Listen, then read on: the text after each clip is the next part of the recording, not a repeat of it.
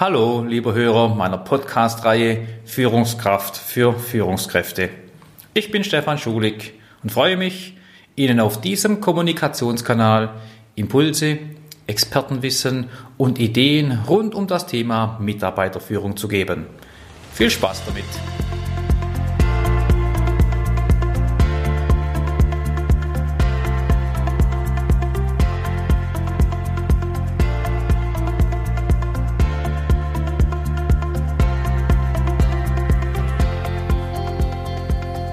Ja, nicht nur ich, auch Frau Hummel ist wieder da. Sie ist ja schon fester Bestandteil dieser Podcast-Reihe. Nehmen Sie diese wertvollen Impulse von ihr auf. Sie wird bei unseren Kunden gerne eingesetzt und hilft mit, wenn es um die ganze Personalarbeit der dortigen Führungskräfte, Chefs und Mitarbeiter geht. Nehmen Sie das einfach als zusätzliche Bereicherung mit. Und vielen Dank, Frau Hummel, und hallo. Schön, dass Sie uns an Ihren Erfahrungen teilhaben lassen. Auch von mir ein freundliches Dienstagshallo. Die heutige Folge hat ähm, den Schwerpunkt mit der richtigen Kommunikation. Gute Kommunikation ist ja ein Indiz für souveräne Führen, für das souveräne Führen von Mitarbeitern. Dazu bedarf es Führungseigenschaften, die zugegebenermaßen nicht jeder hat. Heute erfahren Sie aber drei wichtige Regeln und Denkanstöße, um an guter Kommunikation zu arbeiten und sie auch möglich zu machen wir haben aktuell schon den Wunsch nach Normalität. Alles sollte doch so schnell als möglich wieder so sein wie vor der Krise. Das Sehnen ist zwar berechtigt. Wir suchen nach Stabilität, nach festen Größen, klarer Orientierung. Aber vieles wird doch anders sein. Und es ist heute schon nicht mehr so wie früher. Homeoffice, Kurzarbeit, wieder vor Ort präsent sein, ja, und wieder im Team auf Tuchfühlung gehen, miteinander reden. Nicht nur über diese technischen Kanäle mit Videokonferenzen, Online-Sessions, nur virtuell, sondern auch physisch. Zugegeben, es wird es weiterhin geben. Diese Möglichkeiten, diese technischen Hilfsmittel, sie sind in vielerlei Hinsicht ein Segen. Sie gilt es weiterhin zielgerichtet einzusetzen.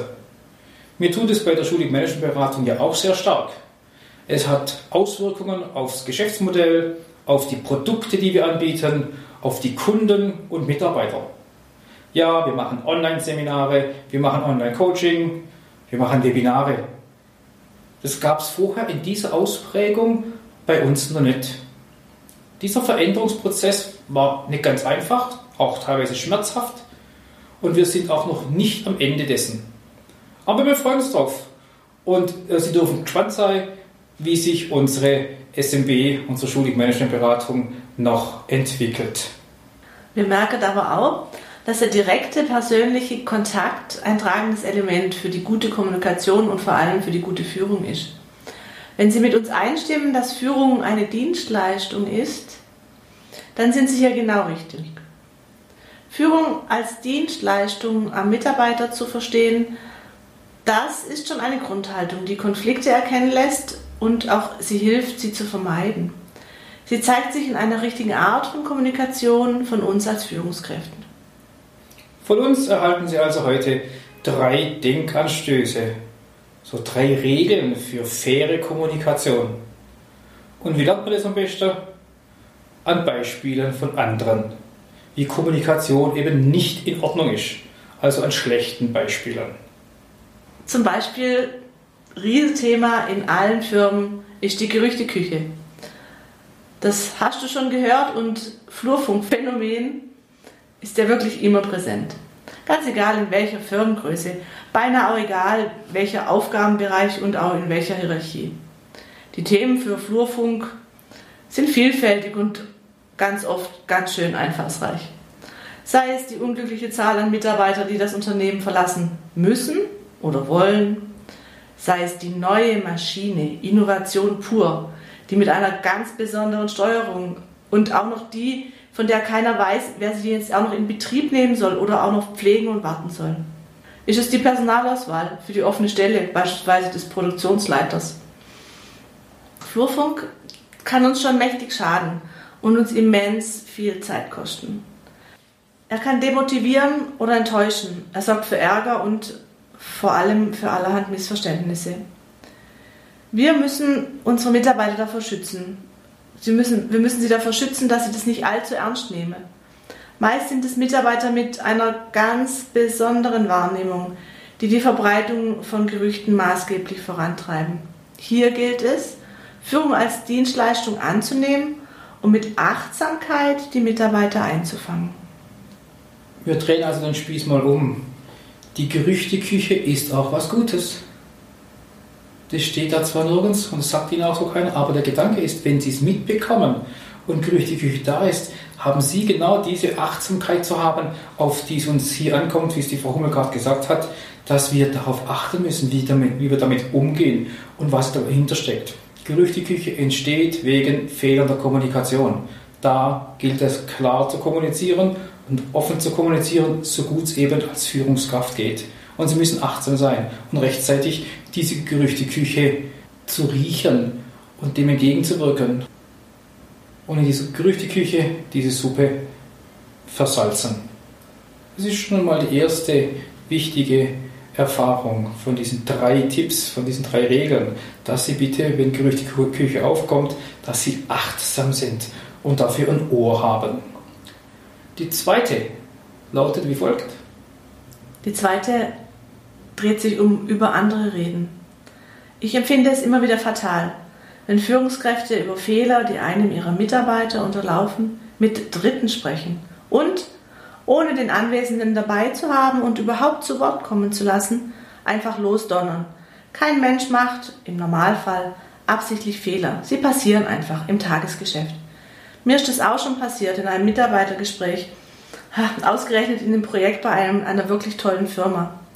Mein Glück war es, dass ich dann direkt zum Geschäftsführer gegangen bin und ihm von meinem Missgeschick berichtet hatte.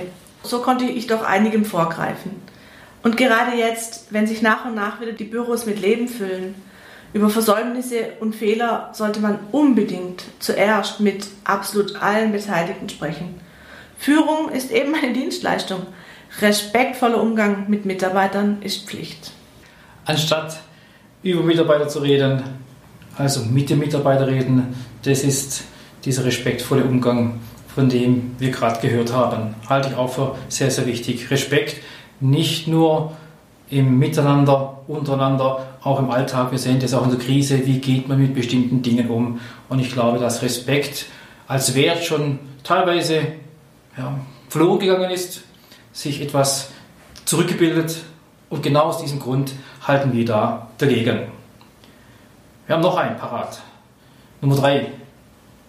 Da geht es für uns über das Urteilen über das Verhalten. Wir stellen uns mal kurz vor, dass im Rahmen einer anspruchsvollen Entscheidungsfindung ein Mitarbeiter querdenkt über sämtliche angrenzenden Abteilungen. Er prüft die Machbarkeit und die Sinnhaftigkeit und schaut weit über seinen Tellerrand hinweg. Selbstredend gefällt das nicht allen. Wenn ein A-Mitarbeiter in Fahrt ist, dann hält ihn ganz wenig auf. Nun, es kommt, wie es kommen muss. Der Chef erfährt, dass sich ein Aler durch Bereiche außerhalb seiner Zuständigkeit fragt. Er, der Chef, er erfährt es von einem Neider, einem Bewohner vielleicht. Und genervt von der Nörgelei greift sich der Chef seinen Aler. Ich verspreche es ihm.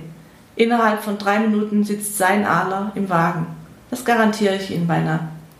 Wenn wir über das Verhalten des Adlers nicht mit ihm reden, sondern nur die Meinungen anhören, die andere über sein Verhalten haben, ohne die Fakten auch nur im ganz geringsten zu hören, dann garantiere ich Ihnen, fährt Ihr Adler in diesem Projekt mal ganz gechillt im Wagen mit. Führungskräften schadet ein großes Maß an Demut nicht. Überheblichkeit ist absolut fehl am Platz. Führung bleibt Dienstleistung wenn wir das so hören, Frau merkt man schon, welche Sprache wir verwenden. Manche kennen diese Formulierung gar nicht. Wenn wir dran denken, was meinen wir mit Bewohnern? Was meinen wir überhaupt mit dem Wagen? Alles Beispiele und Worte, die wir in den letzten Podcasts immer wiederum strapaziert haben und die uns schon öfters gehört haben, verstehen diesen Wink, glaube ich, ganz gut. Ist aber für uns auch die Gelegenheit zu sagen, ja, eine gemeinsame Führungssprache zu haben, ist essentiell, wenn man sich austauscht miteinander und weiß, von was man redet. Das sind manche Sachen viel, viel schneller machbar. Und das machen wir auch in der Schule Menschenberatung durch unsere Führungstrainings, dass wir eine gemeinsame Sprache etablieren, wo man sich austauschen kann, wenn wir über Führungsstile, über Reifegrad, über Konfliktstile, über Verhaltensstile reden. Und natürlich ist das Thema Verhaltensanalyse eins unserer Lieblingsthemen. Von daher möchte ich gerne am Beispiel was festmachen. Sie sollten also erkennen, wenn es Ihnen gelingt, ihr Verhalten und das Verhalten anderer richtig zu analysieren, manche neue Perspektiven öffnet. Und diese Perspektive, mittels guter Kommunikation, lernt man auch die andere Seite zu erkennen. Wir machen ein kurzes Experiment miteinander. Nehmen das Beispiel, ist es vielleicht etwas ungeschickt, wenn ich frage, Frau Hummel, wann wurden Sie das letzte Mal gelobt? ähm, Sie überlegen sich was, verraten Sie es nicht, weil sonst müssen Sie ja was über mich erzählen ähm, weil der Schuster hat die schlechtesten Schuhe an, sagt man oft. Heute Morgen, heute Morgen. ja, genau, richtig. Ich habe mich äh, schon vorbereitet auf den Podcast heute. Aber nehmen wir an, ein Lob kommt und es ist ehrlich und es ist authentisch, es ist echt. Die Frage ist tatsächlich, was macht es mit Ihnen? Selbstverständlich freue ich mich. Es bestätigt mich ja, dass die Art und Weise, wie ich arbeite, richtig ist. Sehen Sie, und da fängt das Problem an. Wir reden über Verhaltens. Für Sie ist es selbstverständlich, dass Sie sich über Lob freut. Es ist aber nicht selbstverständlich. Und die Führungskräfte meinen auch, Lob muss sein und ist wichtig. Wir wissen aber auch, was Menschen unterschiedlich ticken in ihrem Verhalten. Und aus dem Grund ist es für manche, ich bin Schwabe und ich weiß, um was ich rede, wenn ich gelobt werde, da ist irgendwas nicht in Ordnung. Da will jemand was von mir, da steckt irgendwas dahinter, führt irgendwas im Schilde, also ist ein Lob was Problematisches. Bis hin zu der Thematik, wenn der mich lobt, dann muss ich es Beiträgen zu gut machen ist ein Riesenproblem. Also ich möchte da aufzeigen, der Aspekt Verhaltensmuster beim Lob, der eine freut sich, selbstverständlich, und der andere sagt, irgendwas ist nicht koscher.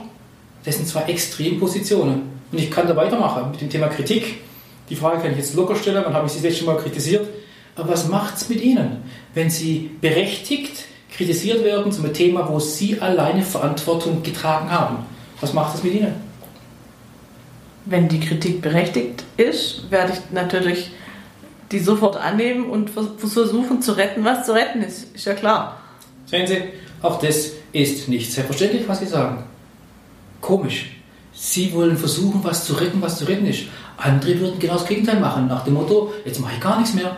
Jetzt lasse ich es bleiben. Wenn ich schon mal kritisiert werde, sonst mache ich meine Arbeit ganz gut. Und jetzt auf einmal war es nicht in Ordnung das schmiert mir das Butterbrot.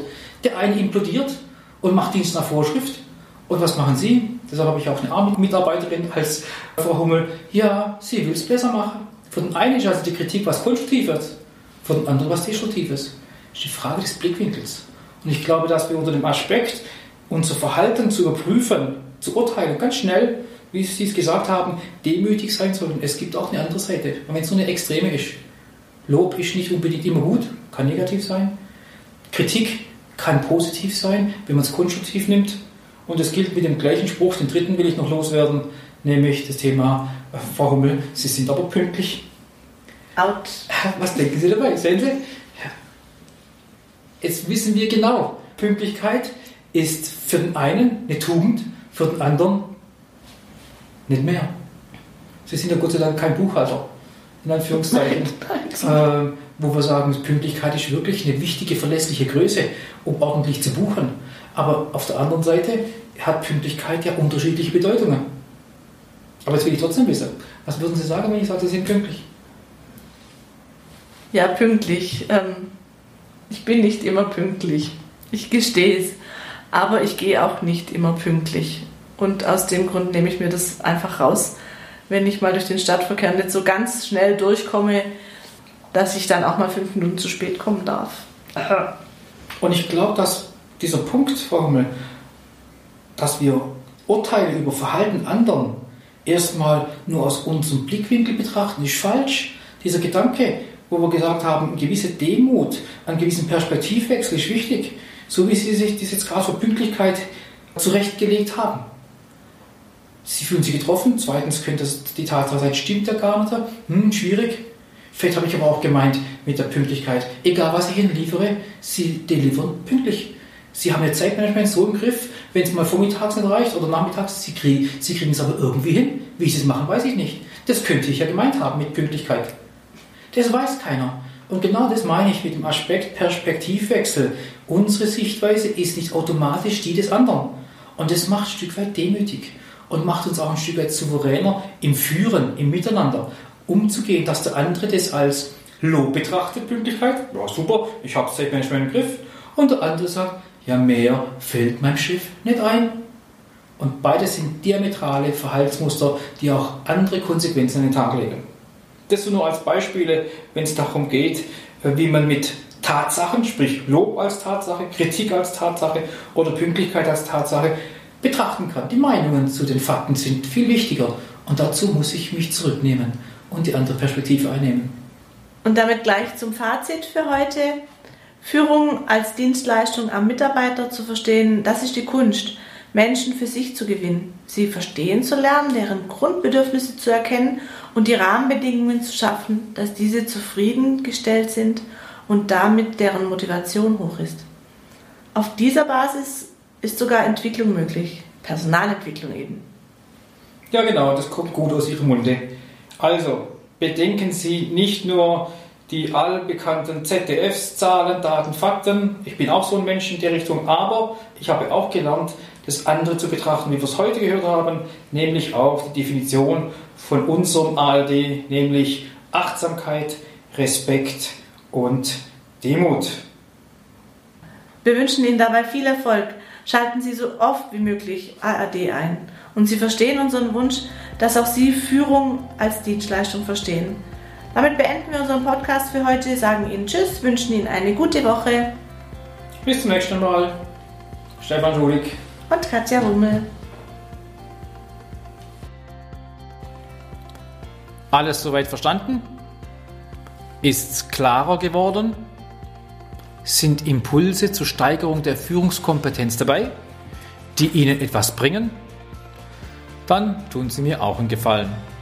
Empfehlen Sie mich an Führungskräfte weiter, denen diese Podcasts auch was nützen. Auch lade ich Sie gerne zu meinem gleichnamigen Seminar Führungskraft für Führungskräfte ein. Da bekommen Sie noch mehr Informationen, machen Übungen, wichtige Tests zur Optimierung Ihrer Führungskompetenz live. Die nächsten Seminartermine finden Sie auf meiner Homepage schulig-management.de unter der Rubrik Leistungen.